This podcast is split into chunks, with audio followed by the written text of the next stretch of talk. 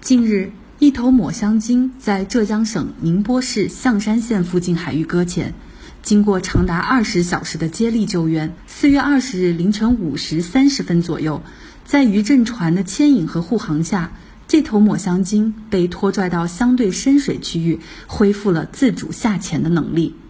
为什么鲸鱼总是搁浅？今年三月十八日。在辽宁大连长海县小长山岛附近海域，发现了一头长五至六米的已经死亡的小须鲸。同样，在去年的七月六号，浙江台州十二头瓜头鲸集体迷路搁浅。鲸鱼为什么屡屡搁浅却无法自救呢？广西北部湾大学海洋学院教授吴海平介绍，鲸的搁浅一直是生物界的一个难解之谜。在世界学界范围内，科学家们至今并不能确切地解释鲸搁浅的原因。相关的推论很多，比如摄食论，有些鲸类动物有近岸摄食的习性，贪吃的鲸鱼到近岸不幸遭遇退潮，从而导致搁浅；还有疾病论，指的是一些疾病导致鲸类的声呐和视觉系统受损，无法判断准确的运动方向，从而搁浅。还有地磁论，有人认为鲸是依靠感知地球磁力线来确定其运动方向的。一旦鲸类的声呐系统因受人为或自然灾害等干扰，就会失灵，从而出现判断错误，造成搁浅事件的发生。除此之外，还有一些与人类活动有关的原因，比如气候变暖、海洋污染等。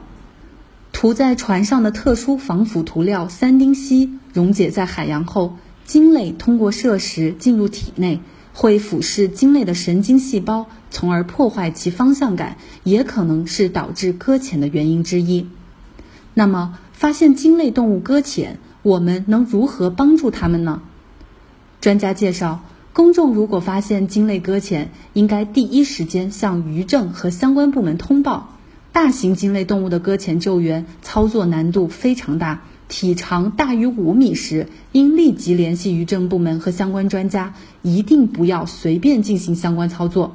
那如果碰到体长小于五米的中小型鲸类动物搁浅，我们能做什么呢？专家介绍，在向渔政和相关部门通报后，要与鲸类动物保持一定距离，不要大声喧闹，拍照不要打开闪光灯，尽量避免接近鲸类动物。如确实需要靠近它们时，比如实施救援行动时，应避开头部和尾部，从身体两侧靠近，以免自身受到伤害。我们可以查看鲸豚的一个身体情况，将受伤处拍照，以便发给渔政部门和专家参考。但拍照时一定要注意自身的安全。我们还可以用遮阳伞或其他物品来帮助鲸鱼遮挡阳光，以避免它们身体过热。